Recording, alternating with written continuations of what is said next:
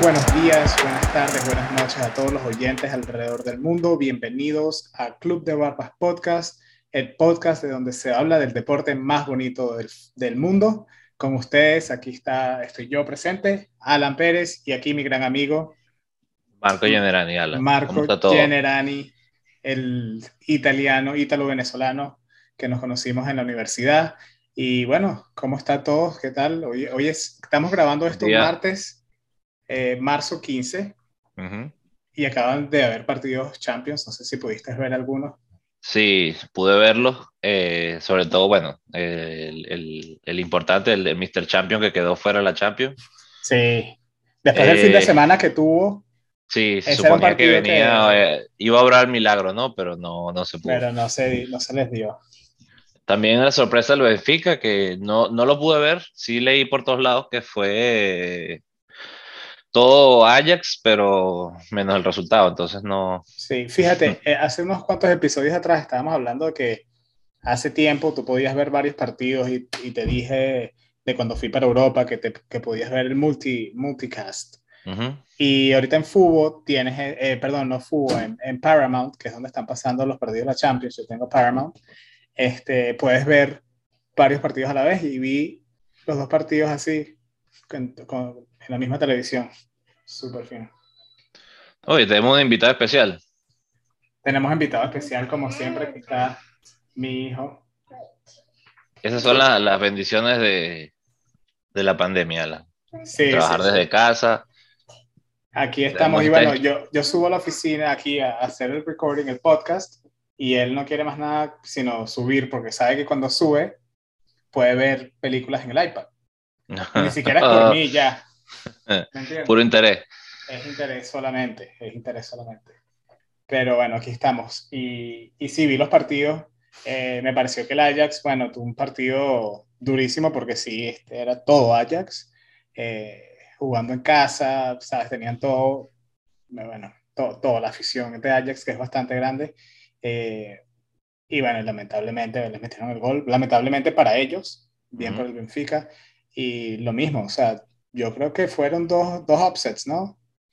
Porque se decía que, en teoría, Manchester jugando en Old Trafford contra un Atlético de Madrid que tampoco es que está... No está, pero últimamente, los últimos años, lo, lo, lo cuidan un poco, ¿no? No es que fue ninguna sorpresa. Sí, bueno, pero perdieron los dos que estaban en casa. Y con eso dicho, Marco, hoy eh, vamos a estar hablando sobre eh, el fútbol femenino. Fíjate que muchas veces hemos hablado en este podcast de clubes, de selecciones, de las Olimpiadas y pocas veces hemos mencionado el fútbol femenino que se merece eh, un poco más de atención, no solamente en este podcast, sino alrededor del mundo. Al haber estado buscando información sobre el fútbol femenino, me pude dar cuenta de lo tanto que está creciendo. No sé si te pasó lo mismo. Sí, y sobre todo lo, lo importante que se está volviendo, sobre todo los, récords de asistencia y todas esas cosas, me llamaron muchísimo la atención. Sí, sí todavía le falta mucho camino, ¿no? Sobre todo en el tema de, de transmisión. Tú mismo me lo estabas comentando, que, que hasta es difícil en ciertas partes ver ciertos partidos.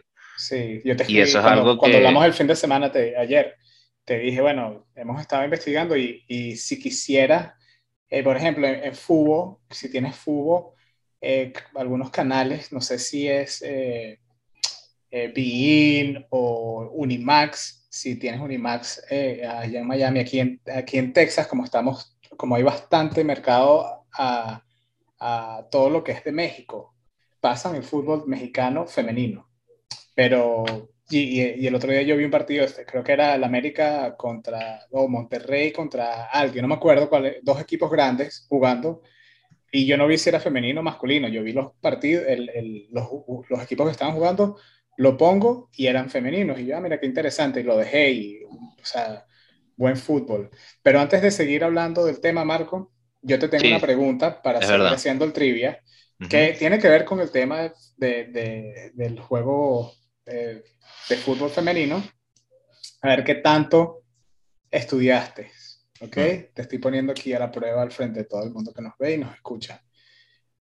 ¿Quién es la máxima goleadora del mundo? Femenina. En, en o sea, de máximo. Máximo, máxima goleadora. Eh, Marta. No, no, no, no. Eh, es una jugadora que está todavía jugando, está actualmente jugando, se llama Christine Sinclair. Juega para Canadá, es canadiense. 187 goles. Pero a nivel internacional, ¿no? Eh, no, en general. que es en general, sí. Bueno, entonces la vamos 2 a 2 a 1, va la cosa, ¿no? 2 a 1, correcto. Bueno, la pregunta mía para ti es eh, no te voy a preguntar de los mundiales, te voy a preguntar del otro campeonato de naciones más importante para ellas. ¿Quién es la última campeona de los Juegos Olímpicos? Uh, de los Juegos Olímpicos sé que no fue Estados Unidos y fue una sorpresa grande. correcto. Porque cayeron, me acuerdo, porque típicamente, no, y lo admito, yo no, no soy, eh, no, no observo tanto el fútbol femenino como, como se debería pero sí escucho el fútbol de Estados Unidos porque es uno de los más grandes. Y sé que cuando perdieron en las Olimpiadas, eso fue como que, ah, perdieron. Y fíjense, lo, fíjense lo mucho que me está mareando para decirme que no sabe. Te estoy mareando para pensar, mientras, para no estar en ese silencio, para que la gente no, eh, no se quede un, un silencio awkward. Eh, pero para ver, si tendría que, tengo que adivinar, porque en verdad no sé. Si tendría que adivinar, diría Holanda. No. No. Fueron nuestros vecinos canadienses. Canadá. Ah, sí. Claro. Fue una gran sorpresa la última Olimpiada del 2021, que debe haber sido del 2020, pero se jugó el 2021 por lo que ya sabemos. Pero sí, las últimas campeonas olímpicas son la selección de Canadá. Entonces seguimos 2 a 1, Alan. No hubo torta para ninguno de los dos. No cambió nada en el marcador. Ahora, bueno, empecemos con quizás un poquito de historia. Un poquito de historia. A ver, ¿qué encontraste tú, Marco? Para los que no saben, creo que el podcast ha cambiado un poco, ¿verdad? Ha cambiado de, de, ser tanto noticias a dedicarnos a hablar un poquito sobre temas específicos. Y de la manera que lo estructuramos es que tú buscas, yo busco y no hablamos de lo que encontramos, sino hasta el momento del podcast. Correcto. Así que por eso es que siempre nos preguntamos qué encontraste o siempre andamos como viendo, aprendiendo de, mutuamente de cada uno de lo que encontramos, ¿no? Así que, eh, bueno, ya dicho eso, Marco, a ver, ¿qué, qué encontraste tú sobre, sobre el fútbol femenino? El fútbol femenino tiene una historia casi tan larga como el fútbol masculino. Sí. Eh, se jugó, bueno, obviamente, se jugó eh, deportes parecidos que se dice que iniciaron la idea del fútbol. Y lo único diferencia grande que vamos a encontrar en la historia es la organización, cuando se profesionalizó el deporte. Se dice que cuando el momento clave, eh, donde de verdad empieza a crearse la idea o profesionalizarse al final o en el medio de la Segunda Guerra Mundial, donde había muy pocos eh, masculinos, un poco jugadores masculinos de, disponibles por la guerra, obviamente, y se empezaron a jugar algunos partidos, obviamente, eh, amistosos con mujeres, eh, para un poquito, tú sabes, de, distraer un poco la afición. Sabes que es muy normal que al ser humano le guste la, ¿cómo se dice? El pan y el circo, como es una de, de las dichas más largas de la historia. Sí el entretenimiento. Perdón que te interrumpa, yo creo que hay una película que ahorita no me llega el nombre, pero se trata sobre algo similar, pero eh, del béisbol, que cuando estaba la Segunda Guerra Mundial, eh, aquí en Estados Unidos, como que tomó poder el fútbol, el, fútbol, el béisbol femenino, el softball, eh, en esa época, porque no habían jugadores. Eh, y, si lo pensamos, tiene, tiene lógica, ¿no? Tiene sentido, sí. Después, lo siguiente que se puede encontrar así importante es cuando se pone Italia en la década, en la década de los 70 a organizar un poquito eh, torneos amistosos de ámbito mundialista de, alguna manera, donde se invitaban selecciones. Para mi sorpresa, y bueno, siempre te lo he dicho, eh, el tema femenino vale mucho el tema físico. Y la primera campeona de ese, de ese torneo es Dinamarca, nórdico, que tiene mucha fuerza. Son, una, raza, es una raza fuerte, grande y corpulenta, sí. Y corpulenta, sí. Eh, eso llama la atención para mí. No sé si tú encontraste algún momento, bueno, nuevamente vamos a hablar de, de cuando ya se, se organiza FIFA. Cuando se organiza, pero yo encontré algo interesante porque yo vi, como tú dijiste, y a mí me gusta mencionar aquí varias fechas, eh, que el fútbol femenino prácticamente lleva casi que igual de tiempo que el fútbol masculino, pero pasaron varias cosas. En lo que yo encontré es que en el 1900, 1895 eh, eh, hubo una persona que no se conoce el nombre real, tiene un nombre ficticio, por lo que, por lo que he encontrado, que el, el nombre ficticio es Nettie Honeyball.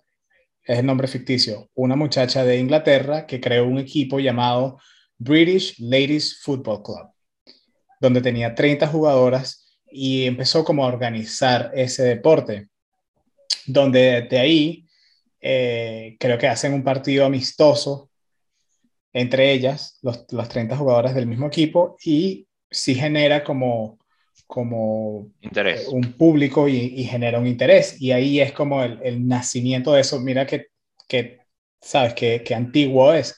Pero el, la FA de eh, FA de Inglaterra eh, prácticamente elimina el fútbol femenino durante la... Lo prohíben. Lo prohíben, exacto, esa es la palabra. Lo prohíben y aquí mira, para, para entender algo aquí, eh, en el 1920, por ejemplo, cuando después ya se jugaba, eh, llenaban estadios y habían fans que, que atendían, o sea, 53 mil personas que iban a ver los partidos en esa época. Entonces, yo no, yo no sé, Alan, eso es muy interesante. Yo no sé oficialmente cuándo empieza existir el fútbol femenino a nivel profesional. Y, digo esto que, que, le empiezan a pagar, porque cualquier profesional es cuando te empiezan a, tú empiezas a generar dinero. Y obviamente, insisto, vamos a llegar al punto de la FIFA donde ya oficialmente se profesionaliza el deporte. No significa que no se hubiera hecho antes, pero es muy interesante porque como que tuvo muchos arrancones pero al mismo tiempo muchos frenos. De, se encontró con muchas trabas históricamente el, el fútbol femenino. No había, no había escuchado eso en el 1900, bueno, no lo leí, no había escuchado, ¿no? Eh, lo que sí pude encontrar, Alan, es que tampoco había Olimpiadas de fútbol femenino. Esa fue quizás mi mayor sorpresa. No sé por qué me costó tanto darme cuenta que fue en el 96 donde se jugó el, la primera Olimpiada con fútbol femenino. Sí, súper interesante porque el mundial, bueno, en esto que yo encontré, el primer mundial que se hizo fue uno que no fue oficial, que creo que tú hiciste referencia a eso, uno que se jugó en, eh, para estar seguro aquí, en Fue Italia. 1970 en Italia, sí. 1970 en Italia, donde se organizó, se invitaron varios equipos. Eh, después, varios años después, para ver. Sí, sí, no, básicamente se jugó en Italia y atrajo bastante atención ese mundial. Pero el primer mundial oficial de FIFA organizado fue en el 1991. Correcto. Que si ves ya la diferencia, ponerte a pensar, ¿no? Es, y esto es un tema ya, no sé, eh, medio político y controversial, y es un tema que se habla mucho ahorita, y, y, es la diferencia de, de, pues, las cosas, los, los, derechos de las mujeres versus los derechos de los hombres, como dos deportes que básicamente se jugaban al, al mismo tiempo, que en esa época quizás no eran ni siquiera tan profesional ninguno de los dos, el fútbol femenino tuvo el chance de haber crecido igual como el fútbol masculino, porque si hay algo que decir aquí en este podcast es que el fútbol es para todos.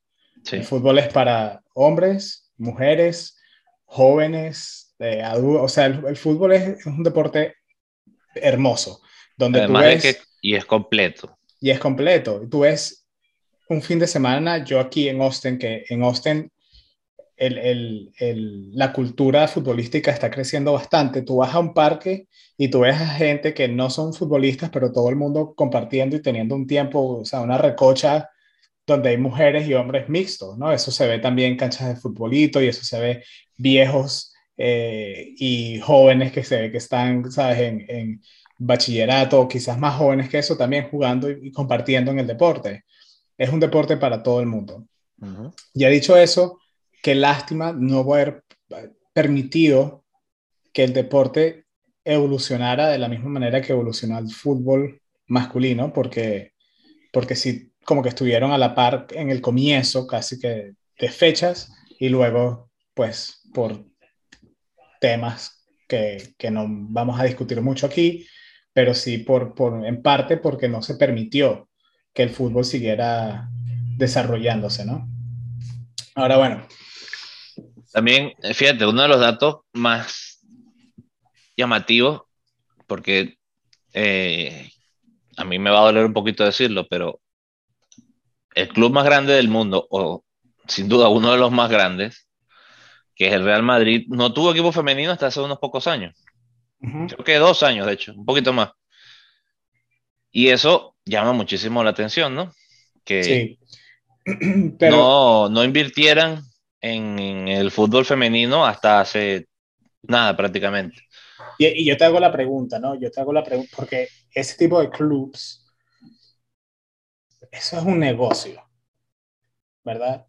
Y sabemos de que el, el deporte como tal es un entretenimiento, es una, eh, tú decir que eres un deportista eh, profesional significa que tú básicamente te pagan por cuánto te ven, de, la manera que te ven. Si tú eres un Neymar o un Mbappé, donde tienes ahorita todo el media y todo el mundo bajo ti, tienes tú, eres bueno, pero, pero tú atraes a fanáticos. generas, sí. Generas, eso atrae a los clubes, eso atrae a las transferencias, eso te aumenta el costo, eso, eso trae visión de vistas a, al club, a lo que sea, a los sponsors.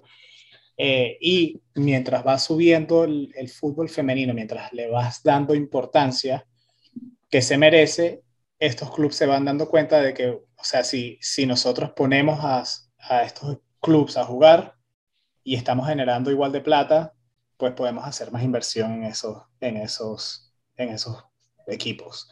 Eh, he visto algunos partidos femeninos donde lamentablemente, ¿no? Porque, porque sigue en proceso, eso es un proceso que, que, va a tomar tiempo, pero, pero sí lo va a lograr. Pero he visto partidos, por ejemplo, de Champions femenino, donde se juega no un estadio como en el Bernabéu, ¿verdad? Porque si tú hablas de Champions League masculina, estamos hablando de estadios así, clubes así.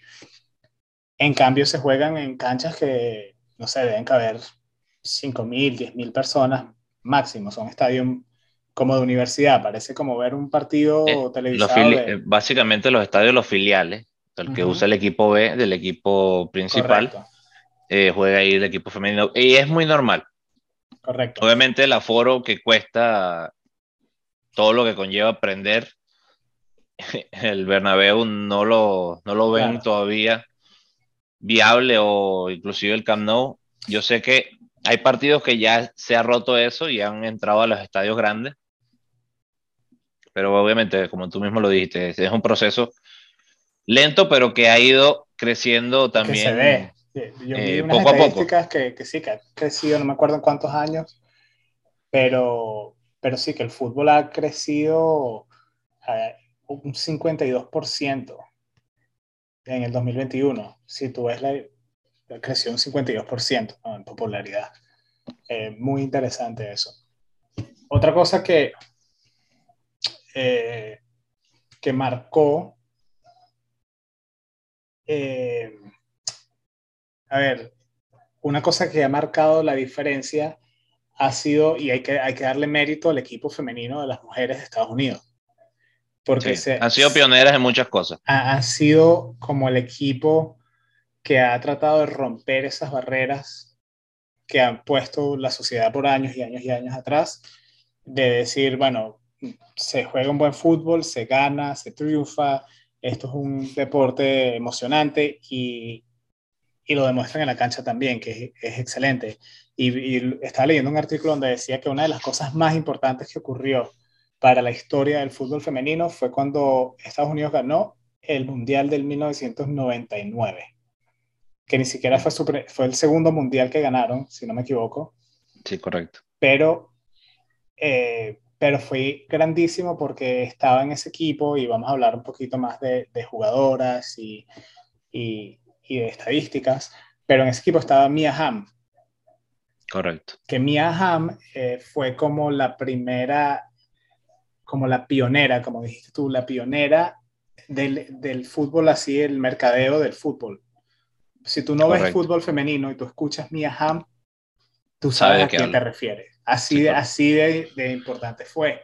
Y eso yo creo que le demostró al mundo de que tú puedes tener un equipo femenino de que tienes una selección y puedes tener jugadores como Mia Hamm, que son como en esa época, en el 99, qué sé yo, eh, estaba que si Ronaldo, el fenómeno, ¿me entiendes? Como que, pero versión femenina.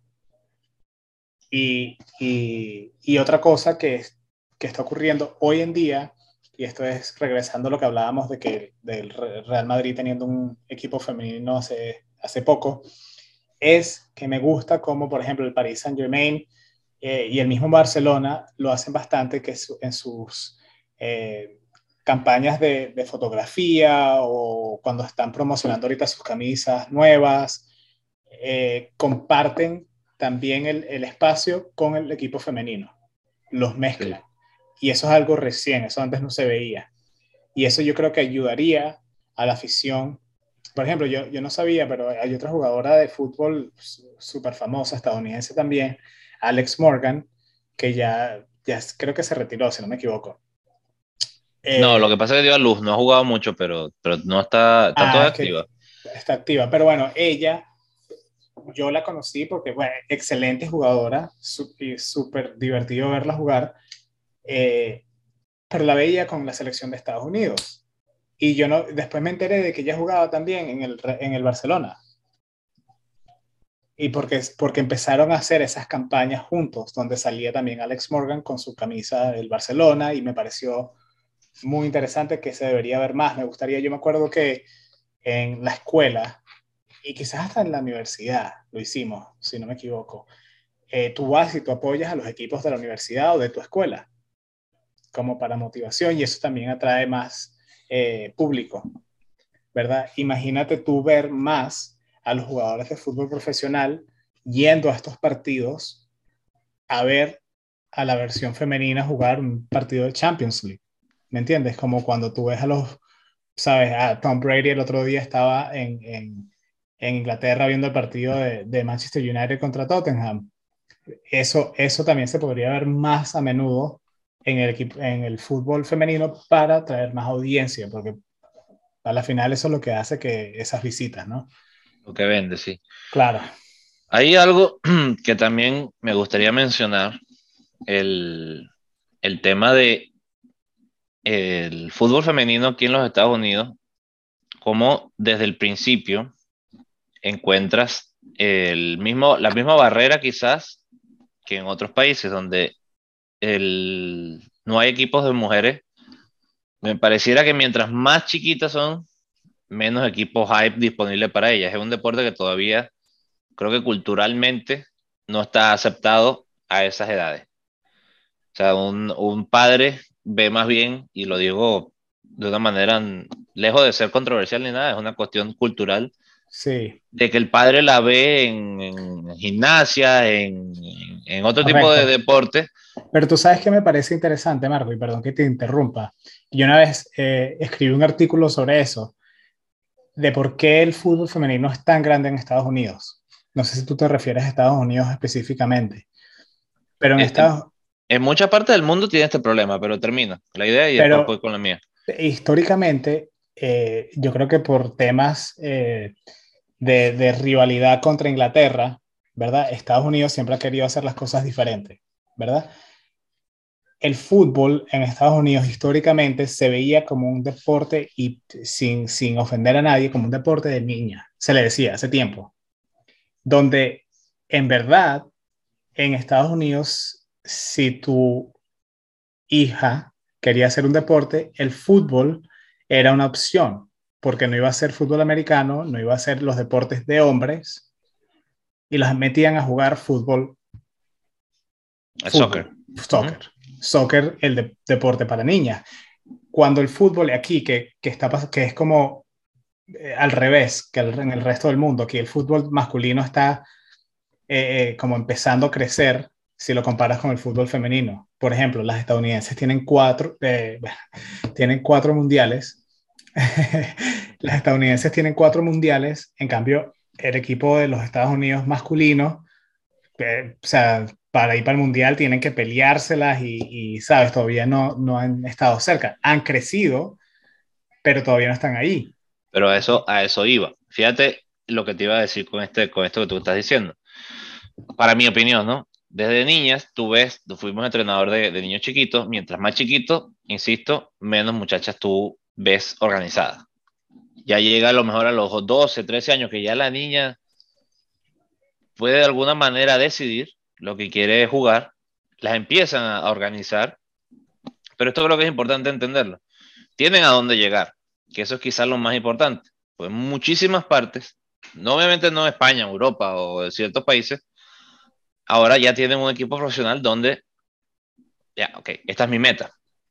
Estados Unidos tiene una meta, que es llegar a la universidad, ganar una beca, eh, jugar a cierto nivel y juegas hasta los 22, 23 años que es quizá la mejor edad para, para... Pero en Estados Unidos, y creo que estoy en desacuerdo contigo, Estados Unidos tiene su, su, su liga ¿no? profesional de, de clubes, eh, así como la MLS, eh, que se me olvida el nombre, aquí lo tengo, para, para, para mujeres, pero estoy en desacuerdo que yo creo que es algo cultural, como dices tú, y donde nosotros crecimos, y, esto quizás meta en problemas, ¿sabes? La cultura nuestra, la, la cultura latina tiende a ser machista, y donde nosotros crecimos, como en Miami, la mayoría, o sea, en Miami no hay, no hay americanos, o sea, en Miami más la, más, la cultura general es una cultura latina, y en eso sí estoy de acuerdo contigo. Ahora,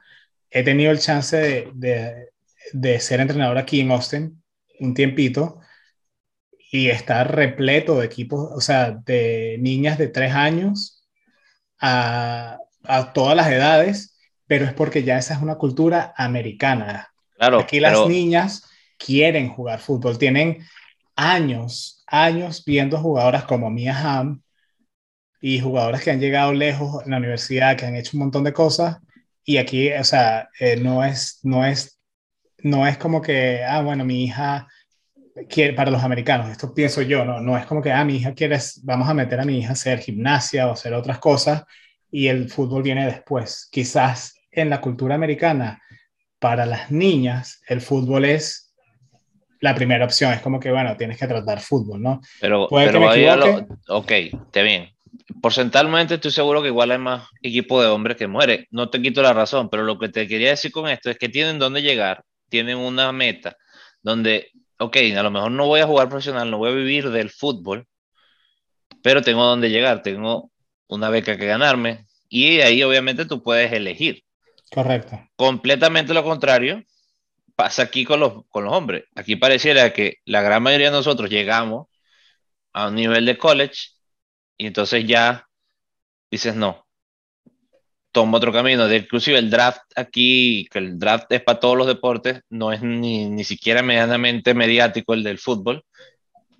Entonces, bueno, ninguna, no he visto uno, para decírtelo así. No te pasa lo mismo que en otras ligas. En España tienes la, ok, no, no tienes fútbol para primera división, tienes segunda división, tienes tercera división. Aquí en cambio, la MLS es lo principal y las otras tres son ligas que sí, son profesionales, pero están en desarrollo. Están desarrollándose, correcto. A ti y a mí nos pasó lo mismo. Llegamos a una edad donde teníamos cierto fútbol. No estábamos quizás para jugar primera división en los Estados Unidos, en la MLS, pero estábamos para jugar otros niveles. Pero, ¿qué te pasaba? Dices, no había cómo mantenerse. Claro. Porque las ligas no pagan lo, suficiente. eso es algo que la gente no entiende. Tú puedes ser un profesional, puedes recibir dinero por jugar, pero no es lo mismo recibir dinero para jugar y vivir del fútbol, que es una cosa que es diferente. Porque a lo mejor vives esos años, sobrevives, mal dicho, pero te vas a encontrar con 37, 38 años retirado y sin un, y sin un trabajo, o sea, tienes que seguir viviendo el fútbol. Sí. Entonces, tienes un freno, de alguna manera. Tu diploma de universidad. Tienes un freno, cosa que en Europa ya tú ves otro tipo de, de, instalaciones. Tú ves la cantera del Barcelona, tú ves la, la, mayoría de los equipos regionales tienen una cartera decente donde te estudias, donde puedes subir, donde te pueden ver y te compran al nivel que tú estés. Sí. Y, ok, tienes un trabajo normal, donde ganas un dinero normal, no, te vas a volver millonario, pero vives bien. Esto con las mujeres, ahorita estamos viendo que creo que es lo que va a llegar, que quieren empezar a igualar los salarios mujeres, hombres. Y creo que el único país donde de verdad pueden tener esta discusión es los Estados Unidos, porque el equipo de las mujeres es, más exitoso que el de los, de los varones. Eh, esta es una, es una pregunta interesante porque, eh, un tema interesante, mejor dicho, es que estoy de acuerdo, las mujeres se merecen el mismo salario en todo, ¿ok? En, el, en respecto a, a, por ejemplo, Los resultados, Alan, se merecen más. Por eso, pero, pero el tema o la, la, discusión sería, y la discusión que he visto también es, por, ¿es por resultado o es por, como el deporte es, por popularidad, por, por, por quien lo ve? Porque si, si vemos otra vez, si, si el de, si el, el, equipo masculino de Estados Unidos, utilizando el mismo ejemplo, va al mundial y lo meten en un grupo contra Argentina, eh, vamos a suponer que queda Argentina, Italia, Estados Unidos, porque Estados Unidos siempre queda un equipo medio, medio matador. Eh, Italia, Estados Unidos, eh, qué sé yo, dame un equipo, no sé, Japón. Egipto. Y, y Egipto, un equipo de África ahí, letal. Esos son, esos son partidos que te generan dinero. Que si tú eres un patrocinador, o sea, el mundo entero está viendo esos partidos y esos, esos, equipos jugar. Al contrario, todavía, como está toda la población todavía aprendiendo a ver estos partidos de, de mujeres, aprendiendo a apoyar al equipo, a los, a los equipos femeninos, la visualización de, de, esos partidos del mundial, a pesar de que sí son grandes, todavía me parece que no se comparan con el de los masculinos. Y entonces ahí viene el tema, la discusión. Si es por mérito, pues obviamente el equipo de las mujeres se merece mucho más que lo que sí, pero no, no, lo, no lo, o sea, si el fútbol lo vemos como un negocio, pero si lo ves como negocio, pero no, hay donde sacar, no hay donde sacar esos salarios. Ojo, no lo que digo yo, es la discusión que se, que, se, que se busca, ¿no? De dónde buscas tú el salario y cómo se compensa a esos jugadores si lo que necesitas es que la gente lo vea. Ahí es donde está el, el problema más grande con pagar lo mismo. Por ejemplo, o sea, cuando juega, eh, bueno, no puedo seguir yendo comparando los equipos masculinos con los femeninos. Sabemos que los femeninos están creciendo. Si llegan, cuando lleguen este, al mismo nivel que los equipos masculinos, no futbolísticamente, no me refiero a futbolísticamente, me refiero a afición, pues, porque, o sea, obviamente creo que lo lógico sería que ganaran lo mismo, ¿no? Pero, por ejemplo, cuando tú eres un, cuando tú juegas para un partido, ¿qué, ¿qué, te hace, por ejemplo, jugar en la segunda división de Estados Unidos como hombre, como masculino? Jugar en la segunda división, ¿por qué? Que tú lo acabas de mencionar, ¿por qué no ganas tanto dinero ni siquiera para vivir? Porque nadie te va a ver, porque básicamente tienes que, o sea, ¿cómo te paga? ¿Me entiendes? ¿De dónde genera el club ese dinero. Eh, y, la. De hecho, aquí la liga, la liga que te voy a mencionar tiene hasta el nombre Develop, que es de desarrollo, que es la PDL, que creo que es como decir la última división profesional. Sí, masculina. Masculina. No está medianamente ni cercana a tener los salarios que merece dedicarse a esto lo que el tiempo que requiere. Un jugador profesional, sea Entonces, tú por supuesto que ves muchísima gente que juega uno o dos años y después encuentra la realidad de que tiene que Sí, es más, yo... Movón. En una época conocí a un jugador hondureño que estaba jugando en esa época, no voy a mencionar los equipos, era USL, que sería como la segunda división. Y él estaba, él jugaba y también estaba haciendo trabajo de construcción, ¿sabes? De segundo trabajo. una dedicación increíble. Yo hablaba con él, y, o sea, lo que él hacía para poder jugar fútbol en la USL. por, por, tener la, ilusión. y a lo, que te decía, a lo que te decía con esto, Alan, el fútbol femenino, si quiere llegar a lo que es el fútbol masculino en términos económicos, tiene que levantar eh, interés en partes donde no lo ha logrado. Claro, y, se está viendo. y obviamente, sí, sí lo están logrando. La, yo entiendo el punto de las mujeres que exigen, y con razón, sin embargo, yo no te puedo pagar 10 dólares si tú generas 8. Es que no existe. Alguien tiene que poner la diferencia. Claro. Y hasta que eso no se logre, vamos a seguir viendo estos y esta injusticia de, alguna manera porque meritoriamente, honestamente, las mujeres merecen más que el, que el equipo masculino. históricamente. hablando de Estados Unidos, ¿no? Ahora, Marco, para cambiar el tema aquí y desviarnos un poquito, que ya hablamos, bueno, eh, eh, de la historia, ya hablamos de la historia del fútbol femenino, que por lo que estamos viendo, la historia se está escribiendo ahorita, no hay mucha historia. Estamos literalmente, yo creo que en el medio de ver la historia del, del fútbol femenino desarrollarse al frente de nuestros ojos, pero sí sabemos cuándo se empezó, y tenemos varias, varios detalles de eso. Sí hay equipos que están marcando historias, y quería mencionar algunos equipos, equipos no sé si tú encontraste algo de, de este tema. Eh, los equipos más fuertes actualmente de, fútbol, del, Barcelona. Fútbol, del fútbol femenino. Eh, yo aquí tengo una lista, no sé si está en orden, pero está el Olympique de, el Olympique de Lyon como número uno. Eh, segundo está el Barcelona, el femenino de Barcelona. Es una lista larguísima. El Wolfsburgo, eh, para ver qué más. Ya que el internet aquí está lento. También, y te digo, no solamente clubes. Manchester City. Creo que me merece mencionar ciertos equipos de selecciones. También. Creo que, creo que una de las selecciones más sorprendentes a nivel futbolístico y va contrario a todo lo que yo siempre he dicho. El equipo de Japón que le gana la final a los Estados Unidos. No me acuerdo el año, ahorita, Ahorita vamos a hablar sobre, sobre eso. Pero clubes importantes, me parece que ahorita, ahorita el momentum que tiene el, femenino del Barcelona, creo que es el... Sí, el Chelsea, el equipo femenino del Chelsea también, el Bayern Múnich también es un equipo fuerte. Lo mencionamos al comienzo, el Paris Saint Germain tiene un equipo femenino que también es fuerte, bastante competitivo. Tenemos aquí a eh, un equipo representando a Latinoamérica, que es uno de los, de los pocos países latinoamericanos que tienen una división femenina y es el Atlético de Huila de Colombia. Es, uno de los, es el décimo equipo que en esta lista. Eh, un equipo, fíjate los poquitos equipos que hay de Estados Unidos que me pareció interesante. Es como lo que pasa, que, es como en Brasil, que tienen, tienen buenos clubes, eh, Brasil masculino, tienen buenos clubes pero los, los jugadores, los mejores jugadores siempre terminan yéndose a Europa porque es donde hay más dinero. Y así pasa también con Estados Unidos. Tienen muchas jugadoras que juegan fuera del país de Estados Unidos.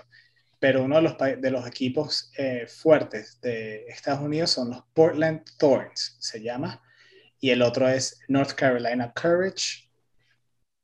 Y otro equipo femenino de Latinoamérica, hablando de Brasil, el Corinthians. Corinthians tiene un equipo eh, tiene su, su, equipo femenino. Me pareció interesante, ¿no? Y es divertido ver eh, esos equipos participar en, en, torneos como los que conocemos de la Champions o ver un Corinthians Sao Paulo, pero femenino, si logran encontrar dónde verlos. Para ver, ¿qué otros datos tienes, Marco? Tengo, bueno, eh, de clubes, eh, creo que mencionaste así por encima eh, los más importantes que, se que hay. Creo que también falta mencionar a las jugadoras importantes en este deporte, así como los que hemos ya mencionado, Alex Morgan, eh, Rapión, eh, no sé si lo estoy pronunciando bien, eh, está solo, el Hope Solo, la portera muy buena. La arquera de Estados Unidos. Definitivamente Marta tiene que estar en la lista de la gran mayoría. Correcto. De hecho, hay que hacer una mención especial, una de las nuestras, Deina Castellano, que es muy buena. Jugó aquí en, en Miami, en el, en el FIU. Eh, representa a la selección venezolana. Sé que no es muy mediática en otros países, pero es una muchacha que, que tiene muchísimo futuro. Y mira. y aquí eh, tengo a otra bastante conocida. One ¿te la recuerdas? One Back, Carly Lloyd. Y, lamentablemente hay que decirlo, vamos a mencionar más mujeres de los Estados Unidos porque también tienen un mercado más cercano a nosotros que de otros países. Yo creo que ahorita mismo yo te pregunto, nómbrame una jugadora española y me va a costar. Sí, no, pero bueno, en la lista yo creo que quizás porque no hayan en verdad eh, jugadoras así todavía históricas de España, pero aquí hay una de Suecia, eh, Suiza, perdón, Suecia, sí, Suecia, Lotta Schelling de Suecia, eh, fue una jugadora que ganó, jugó 185 partidos con Suecia, ganó, jugó para el Gothenburg, un equipo me imagino que es, sueco, para el Olympique de Lyon, tiene varios datos interesantes esta, esta jugadora. Metió 143 goles en 138 partidos. Ahorita también una de, las, una de las más famosas ahorita es Sam Kerr, que se considera el top 3 de los Estados, de los Estados Unidos, no, perdón, del mundo. Como te digo, siempre también muy, muy controversial, ¿no? Porque lo que para uno es bueno, para otro no lo es. Eh, Hay una aquí, otra brasileña, que se llama Cristiane, Sí, pero eso iba a decir. Fíjate tú el caso curioso de Marta. Marta, en teoría, es o, fue la mejor jugadora del mundo por muchos años. De hecho, creo que en algún punto algo pasó que hizo que todo el mundo empezó a hablar de ella.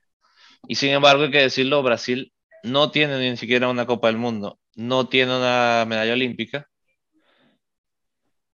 Y sin embargo, los que habíamos hablado en el podcast anterior también de Brasil, Alan, eh, fíjate tú cuánto talento tiene el, la genética brasileña, ¿no? ¿Cuánto, ¿Cómo está tatuado el fútbol en, esa, en, esa, en, ese, país. esa, cultura?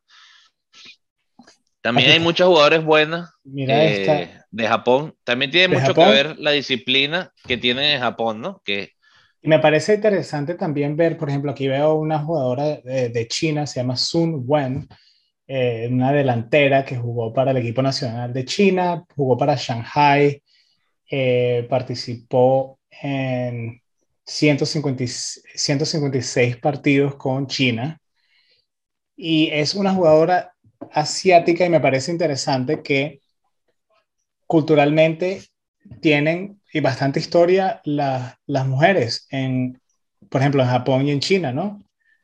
Que se dice, ¿no? Que quizás es un estereotipo de estos que hay aquí, pero que también es como que otra cultura que viene del machismo, pero vemos que, que el fútbol femenino está avanzando bastante o ha avanzado bastante en, eso, en ese lado del mundo.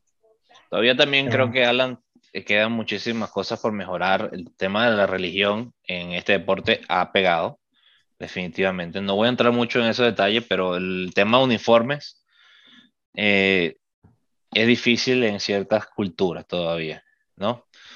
De hecho, hasta se prohibió usar el deporte para esas imágenes, ¿no? Pero también hay, y este es un, este lo recuerdo yo, no, no fue hace mucho, tendríamos, bueno, nos estaríamos conociendo tú y yo, eh, Blatter, expresidente de la FIFA, en uno de esos comentarios. Yo no estuve mucho de acuerdo, siempre lo voy a decir, ¿no? Y ya lo voy a decir abiertamente, oficialmente aquí en el podcast. Estuve en desacuerdo con muchas de las políticas de él. Y una de las cosas que dijo el fútbol femenino fue que había que ponerle chores cortos y había que quitarle las mangas para de alguna manera atraer más al público. Sí, esa es una mentalidad. Por supuesto, te podrás imaginar la, la mentalidad machista que salió de él cuando este es un deporte donde no estamos viendo eso, lo que estamos es buscando fútbol, que es el de la pelota, nada, nada que ver con... Obviamente, es un tema de que salen jugadores o salen jugadoras que tienen para hacer publicidad, sí, claro. Pero el deporte en sí no puede ser eso, no puede ser... No. Eh, estamos hablando de, de, dos temas diferentes. Y eso fue controversial. Pero eso, eso lo hacen, lamentablemente lo hacen también con todo, porque, eh, por ejemplo, con Cristiano Ronaldo, eh, Beckham, los utilizan también para, para vender ese lado, ¿no? del, del, deporte. volviendo aquí, una japonesa, Omare Sawa, tenía seis años cuando empezó a jugar fútbol y luego fue es, o es una de las, de, las jugadoras más decoradas con, con, más apariciones internacionales, habiendo jugar seis mundiales y cuatro Juegos Olímpicos eh, eh, en 22 temporadas. Muy bien, muy interesante. Súper interesante, imagínate. Ha jugado todo prácticamente seis mundiales, Marco. Eso es, o sea, se juega igual que los masculinos, es cada cuatro años. Sí, y, y bueno, yo creo que ya a este punto, Alan, eh, hay que hacer, bueno, ya lo hemos hablado, ¿no? Pero hay que hacer la mención especial. Creo que en este deporte, así como Brasil, Alemania Italia son los, los claros domino, dominios de, de historia. Creo que sin duda, creo que de las 12 competiciones, eh, 8 se la han llevado los, los equipos americanos. Si no son 12, son 14, pero por ahí van los tiros y prácticamente es el dominio. O sea, en cuatro mundiales, que ya lo dijiste, que es importante para el final del, del podcast, pero bueno, y son cuatro medallas olímpicas. Eso los hace, bueno, más del 50% de la... Son, son es el equipo dominante de ahorita femenino. Y es, como siempre, cuando las cosas van bien hay que estudiarlas el porqué y eso es lo que deberían hacer muchos países eh, que quieren tener algo más, ¿no? Porque también llama la atención, o por lo menos para mí, el único equipo que repite campeones es Alemania, tanto masculino como femenino.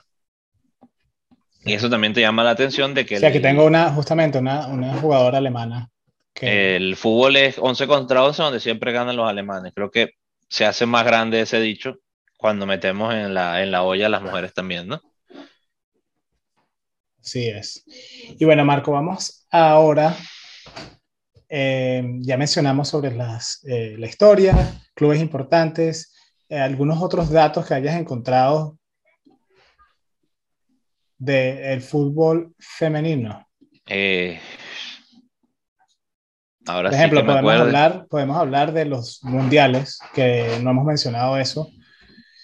Bueno, curioso fue la, la victoria de, de, Japón sobre Estados Unidos, creo que fue la, el máximo offset que se, que se ha creado en, el, en este deporte, la sorpresa más grande. Sí, eh, eso fue en de hecho, hay, hay, hasta de documentales de, de, de Pero vamos a, vamos, a, vamos a, empezar desde el primero, pues vamos a empezar 1991, teníamos un año apenas, Jugó Estados Unidos contra, ¿te acuerdas la final? China. No. Fue en China, ¿no? La cosa. Creo que fue en China, sí, pero fue contra Noruega. Es verdad. Contra Noruega ganó Estados Unidos 2 a 1. El primer mundial femenino lo ganó Estados Unidos. Luego, eh, la consistencia, ajá, la consistencia. En 1995, segundo mundial, Noruega contra Alemania, gana Noruega.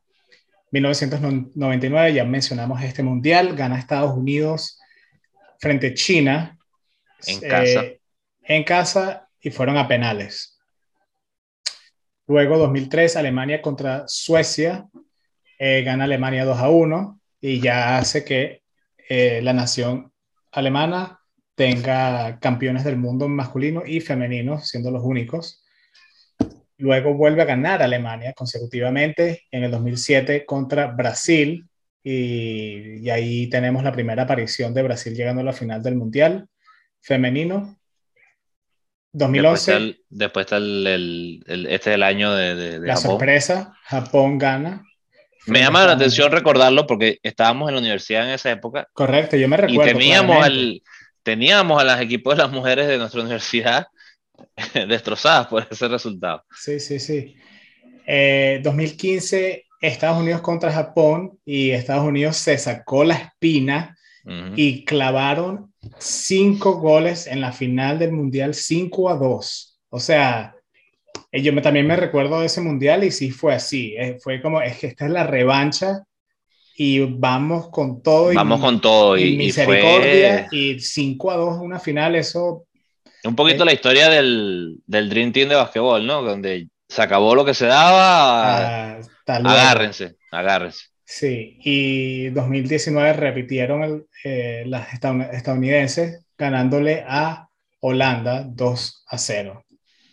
Por eso pensé que las Olimpiadas había ganado Holanda, porque sé que Holanda tenía un equipo, por eso fue mi, mi, adivinanza. Y, el próximo Mundial, Alan, es en Australia y Nueva Zelanda. Va a ser el primer mundial de FIFA que sea en un continente diferente a los cuatro que siempre han estado, ¿no? Este es el quinto continente que nunca se había hecho un mundial. Es bien bonito verlo. Son países bien bonitos, de verdad. No, no he tenido la, la, la, suerte de ir a verlos, pero sé que valen la pena. No sé cuándo, déjame ver, empieza el mundial, empieza el 2023. El 2023. Julio, el 10 de julio y dura hasta el 20 de agosto. Muy interesante es que va a ser el mundial también con, con más números de equipos participando. Y también eso es algo que, que, en la historia he visto progresar. Y no me acuerdo, creo que el primer mundial en 1991 habían como dos equipos, algo así, no eran muchos. El mundial del 2023 que te dice cuánto está creciendo el deporte, porque hay más selecciones. En el 2023 van a jugar 32 equipos. Fueron de 24 del mundial pasado a 32. Esto es un supercampeonato. Sí, es muy interesante cómo, cómo vemos ese crecimiento. Que si eh, hacer un poquito de historia en el fútbol masculino es lo mismo. Al principio era más pequeño los mundiales, prácticamente por invitación, y ahorita ya hay un sistema, pues ya se sabe las reglas, se sabe cada, de hecho la UEFA tiene 11 plazas, eh, la africana tiene 4 plazas, con Mebol 3, la africana seis plazas. Eso llama la atención, ¿no? Que en África haya más plazas, por ejemplo, que en, que en Latinoamérica. Y fíjate tú, CONCACAF tiene más plazas que CONMEBOL. Y lo que más llama de esto, obviamente Oceanía me falta con una, eh, lo que llama mucho la atención son las repescas, donde hay muchísimas más repescas para darle más chance a, clasificados, ¿no? Pero esto cómo ha ido creciendo, ¿no? Sí. Y cómo es, en cierta manera, diferente al, a lo que estamos acostumbrados los hombres. Tú jamás puedes pensar de que Conmebol no va a llevar nada más tres equipos. Cuando aquí se llevan cinco y medio, se llevan más de la mitad, prácticamente. Correcto. De cuatro y medio, perdón. Se llevan la mitad, de hecho, si van, si el, si el de la repesca clasifica, va a la mitad de los equipos de la Conmebol al Mundial. Ahora, ¿cuántos, ¿cuántas selecciones de la Conmebol participarán, tienen equipos. Eso es una, algo que no sé que, que lo podemos buscar para la yo, para no, bueno, sí. Porque yo estaba, viendo, yo estaba viendo, aquí tengo una lista de las ligas de, lo, de los países. Eh, por ejemplo, en Asia está la Liga de Australia, Japón y Corea. ¿Ok? O Oceanía también. en, en, África, en Nigeria tiene una liga Premier. En la CONCACAF, eh, Estados Unidos tiene la, National Women's Soccer League, la profesional, tienen como una segunda división y está la Liga de México. En la CONMEBOL, como te mencioné, está la Liga Femenina de Colombia y la Liga de Brasil. Eh, hay otra en Nueva Zelanda, que en Oceanía también. Y mira, en Europa, donde el fútbol está creciendo más y también tiene el apoyo de los clubes de masculinos, está la Liga de Austria, Bélgica, Dinamarca, Finlandia, Francia, Alemania, Grecia, Islanda, Italia, Malta, Holanda, Noruega, eh, Irlanda del Norte, Portugal, la República de Irlanda, Escocia, España, Suecia, Suiza y Gales. Mira la diferencia. Entonces tienes Europa, tienes básicamente muchas, muchos países, casi todos, con sus ligas. En cambio, con Mebol hay dos ligas nada más. Entonces, ahí es donde todavía podemos ver dónde hay espacio para seguir creciendo. Qué bonito sea que, que haya una liga femenina Eh, quizás lo hay, quizás no sale en esta lista. Eh, y si lo saben, pues comenten. Eh, por ejemplo, Argentina, quizás si tiene una liga, pues que sea profesional o competitiva, como es el fútbol femenino de allí. pero no sale en esta lista, no sé por qué. Si es que hay, no sé por qué no saldría. bueno, yo creo, Alan, que, bueno, obviamente igual que hicimos la semana pasada, a grosso modo, tocamos lo más influyente para nosotros, lo más importante. Nos va a faltar algo, no nos juzguen por eso, siempre va, con todo el que estamos en desarrollo, de, como dice Alan, estamos en medio de, de hacer historia del fútbol femenino. El Club de Barbas podcast no tiene el tiempo, lamentablemente, para no, tocar todo, ¿no? Se nos agotó el tiempo, sí, podríamos seguir hablando porque es un tema sí, si, tenemos, si tienen alguna cosa o algo, ahora le vamos a decir dónde, dónde nos van a decir. Así es. Eh, bueno, creo que he llegado Alan. Llegó el momento, llegó el momento. El momento de, de, de, llegar al cierre eh, de nuestro programa 39, vamos a llegar a 40, Alan. Ya estamos Increíble. Estamos casi ahí. Eh, pero bueno, si tienen algún comentario, si tienen alguna duda o nos quieren corregir en algo que dijimos, somos humanos, lo que sea. Si se quieren comunicar con nosotros, pueden encontrarnos a través de las redes sociales en Twitter, Instagram, YouTube. También nos pueden accesar, donde pueden tener acceso a todas estas plataformas en nuestra página web, clubdebarbaspodcast.com. Y también pueden mandar, mandar correos electrónicos desde la página web a través del enlace que hay para mandar un correo electrónico. Nos encantaría escuchar. Son comentarios positivos o negativos, lo que sea. También pueden dejar comentarios si nos están viendo en YouTube. Y, y, como dicen los youtubers, Marco, no se olviden de darle like y seguirnos. Eh, sí. Nunca decimos eso. es verdad. Y, y sale la campanita. Ajá, Todo lo demás. Vamos a poner una campanita aquí. Eh, eh, nosotros como te digo, tenemos el podcast, vamos a llegar a 40, pero en YouTube estamos mucho más crudos, ¿no? Sí. Eh, vienen proyectos interesantes, Alan. Vienen proyectos interesantes. Bueno, vamos a. Con eso dicho, eh, sí, vamos a, decir antes de la pregunta, que ya Alan la respondió por desconcentrado. La, respondí, a ver si estaban prestando atención. La pregunta de la semana pasada era: ¿qué nación tiene la mayor ¿qué, selección ha ganado más mundiales eh, femeninos, ¿no? en, el fútbol femenino? Y yo, a mí se me, se me chispoteó, lo dije, a ver si estaban prestando atención. Marco, tú estabas prestando atención, yo te vi la cara. ¿Qué dije? cuatro, cuatro mundiales. Cuatro con Estados Unidos. Al igual que cuatro medallas olímpicas, ese es un... Ese es un plus, un extra. Un plus para si, quiere, si le falta nota para pasar el año. Extra de trivia. Y entonces, Ala, como tú vas a decir la pregunta de la semana que viene, yo voy a dar el preámbulo de lo que se viene para la semana que viene. Vamos a hablar de nuestro archirrival, nuestro equipo, Un equipo que, que nos ha hecho sufrir, me hace sentir cosas. Creo que deberíamos traer un invitado, Alan. Quizás se merezca ese episodio un invitado que, que, sea de ese equipo, ¿no? de ese club. Eh, el Real Madrid club de fútbol, eh, los, los, máximos, los máximos y eternos rivales de nuestro equipo a seguir en conjunto. Eh, y sin duda, bueno, creo que si hablamos de la historia del fútbol hay que hablar del Real Madrid, te caigan bien o te caigan mal. Y bueno, y bueno. Alan, ¿dónde, dónde, antes de que hagas la pregunta, a ti que te gusta esta parte, ¿dónde nos pueden dar la respuesta, donde nos pueden seguir. pueden ir a nuestra página web clubdebarbaspodcast.com. Tienen acceso a todas nuestras redes sociales donde nos pueden seguir, nos, queremos que nos sigan y también pueden responder las preguntas a través de las redes y por mensaje, por email, por donde sea, pueden contactarnos y comunicarse a través de allí. Y con eso dicho, Marco, la pregunta para la semana que viene es la siguiente. El Real Madrid tiene tres apodos eh, que los persiguen, ¿no? que la gente los conoce. ¿Cuáles son esos tres apodos? Creo que dos de ellos, y dos de ellos creo que todos lo saben. Dos de ellos, seguro todo el mundo, los aficionados grandes del Madrid deberían saberlo. Quizás sí, yo nunca lo había escuchado, por eso me parece muy interesante esta pregunta. Así que bueno, ¿cuáles son los tres apodos del Real Madrid. Y con eso, Marco, creo que terminamos. Creo que ya por hoy este episodio ha finalizado. Muchísimas gracias por escucharnos, por vernos y por compartir este tiempo y aprender un poco sobre el, el poquito más del fútbol y del fútbol femenino en este día. Con eso, nos despedimos y como, siempre, siempre, puro, fútbol. fútbol. Cuídense mucho todos.